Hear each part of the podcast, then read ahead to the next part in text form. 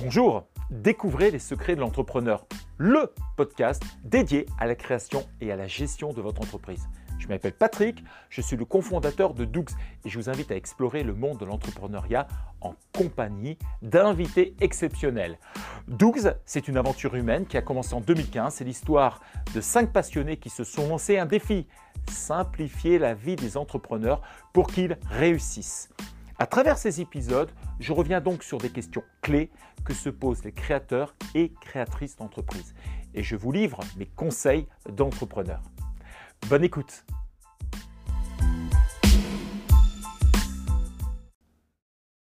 David, on va parler donc de la domiciliation. On va commencer peut-être par rappeler un truc essentiel.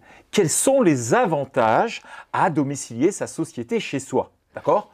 Alors, on peut parler d'argent quand même, Mmh. parce que en règle générale, on demande un loyer. Alors qu'on soit locataire ou propriétaire, bah, c'est toujours agréable d'avoir une source de revenus supplémentaire.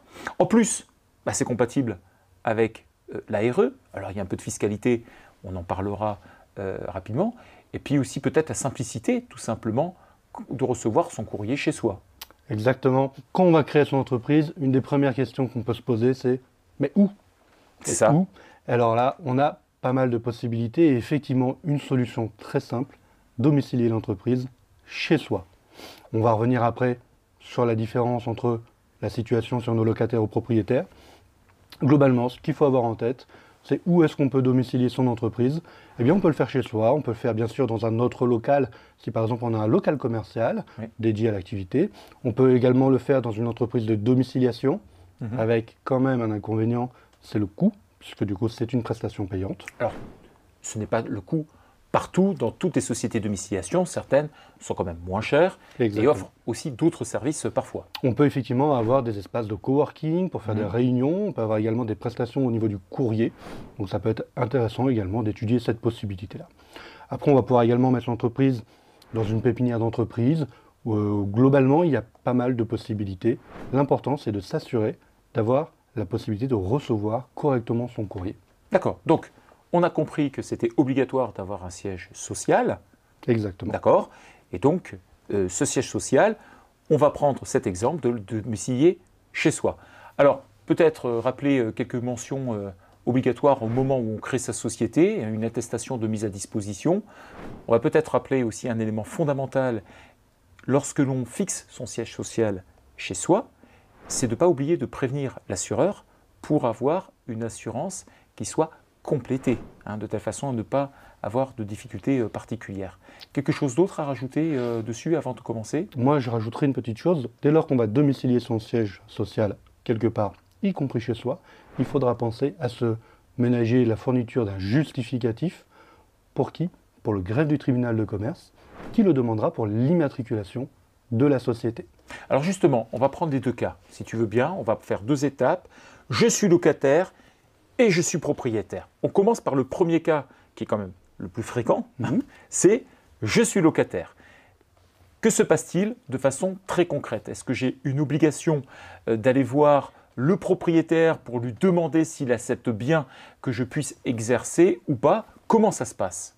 Alors, très concrètement, comment ça va se passer La première chose à faire si on est locataire, c'est de regarder si le bail d'habitation que l'on a signé pose une problématique quelle qu'elle soit. Régulièrement, dans un bail d'habitation, il va être prévu l'interdiction d'une activité commerciale, d'une domiciliation de société et d'une sous-location. L'interdiction de la sous-location, du coup, va potentiellement poser problème, mais on va y revenir. Euh, ce qui va entraîner obligatoirement la nécessité de demander l'autorisation du propriétaire.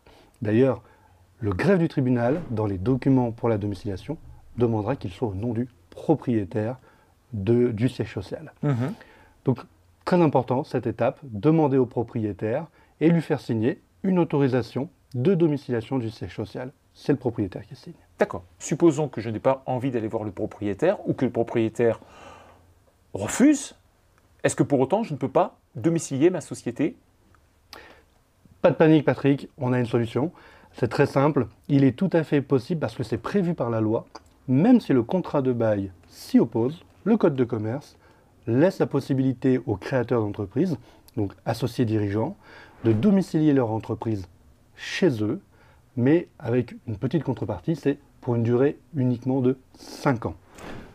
Donc c'est super important ce que tu viens de dire, c'est que que le propriétaire soit d'accord ou pas, qu'on lui ait demandé ou pas, ça ne change rien. On peut commencer sa société chez soi en tant que locataire, mais il faudra que dans un délai de 5 ans, on ait trouvé une astuce pour régulariser cette situation. Exactement. Quelles sont les astuces? Globalement, au bout de 5 ans, on va pouvoir éventuellement, par exemple, tout simplement demander au propriétaire, à cette fois-là, s'il veut bien domicilier, qu'on domicilie la, la société à cet endroit-là. Dans ce cas-là, on pourra régulariser la situation auprès du greffe, aucun problème. Éventuellement, on peut transférer le siège social, le déplacer dans un autre endroit, où là, on pourra avoir plus facilement une autorisation. Par exemple, parce qu'on est propriétaire, Mm. ou parce qu'on a un bail commercial ou un bail professionnel, par exemple, qui nous autorise à domicilier l'entreprise. Mm. Si on ne le fait pas, là, attention, potentiellement, le greffe est informé, et donc, ce qu'il peut se passer, c'est qu'au bout de ces 5 ans, le greffe du tribunal peut enjoindre la société à régulariser la situation, D'accord. tout simplement. Et donc ça veut dire qu'elle peut le radier d'office s'il n'y a pas eu de régularisation d'effectuer. Exactement. En plus, en général, le greffe du tribunal vous laisse un très long délai de 15 jours. Oui. Les entrepreneurs savent très bien qu'en 15 jours, transférer un siège social, trouver un autre local, c'est très serré. Donc il vaut mieux avoir l'information avant et se préparer en amont pour organiser les choses. D'accord.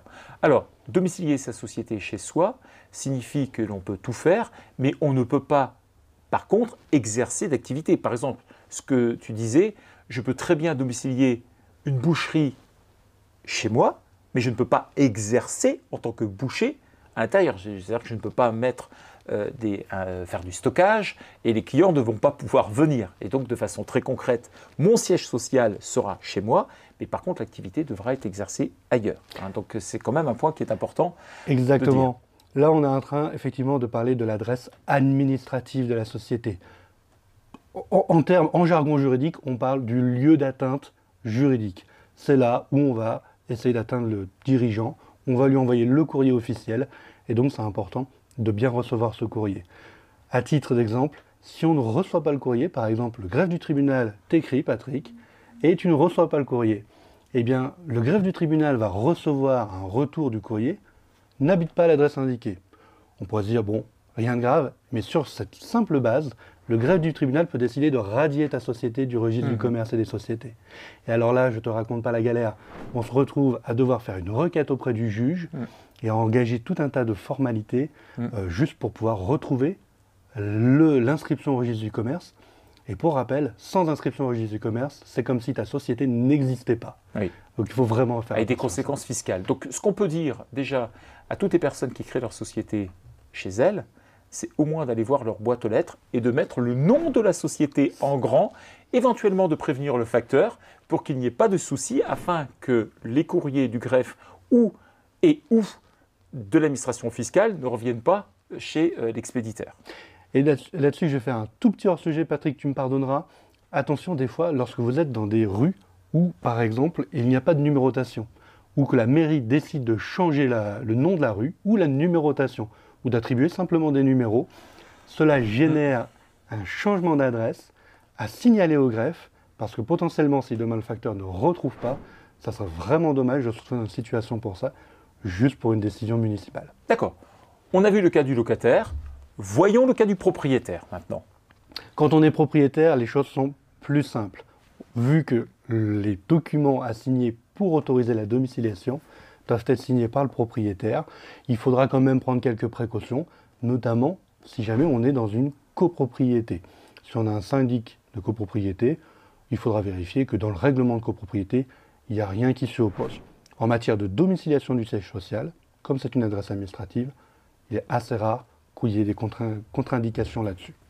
Ok, bon, David, il y a quand même un point sur lequel il faut quand même insister, c'est qu'à un moment donné, le dirigeant, qu'il soit propriétaire ou locataire d'ailleurs de son euh, domicile, va se poser la question, est-ce que je domicilie ma société à titre gratuit ou est-ce que je le fais à titre payant? Alors, on peut toujours le faire à titre gratuit pour moi, ce n'est pas nécessairement la meilleure chose à faire parce que de façon très concrète, eh bien, euh, il va euh, s'interdire quelque part euh, des rentrées d'argent qui coûtent beaucoup moins cher quand même qu'un salaire.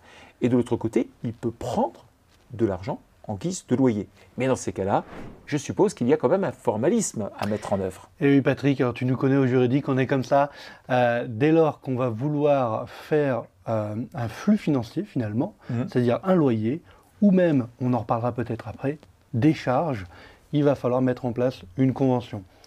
Très classiquement, c'est quoi? C'est une convention de mise à disposition. C'est un contrat entre le dirigeant et la société, mmh. au terme duquel on va définir les conditions, notamment de rémunération de la mise à disposition. On va définir le local, la superficie louée, le loyer, les charges qui vont être reprises par la société. Et ce contrat permet, en cas de contrôle notamment, de pouvoir justifier euh, des loyers versés. Donc, si on est locataire, eh bien, tout simplement, on va faire un point sur le montant du loyer que l'on paye. On va en profiter peut-être aussi pour regarder l'eau, l'électricité, puis certaines autres charges que l'on est amené à payer. Et puis, on va faire, on va sortir son double mètre.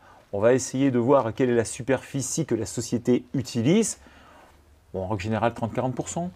C'est ce qu'on a l'habitude de voir Exactement. On a l'habitude de rencontrer quelque chose autour de 30-40%. Ça ne met pas la puce à l'oreille de l'administration fiscale puisque c'est cohérent. Éventuellement, ça peut être intéressant de regarder aussi l'échelle de superficie en fonction de l'espace mis à disposition par rapport à la totalité euh, de la superficie du bien hmm. au total.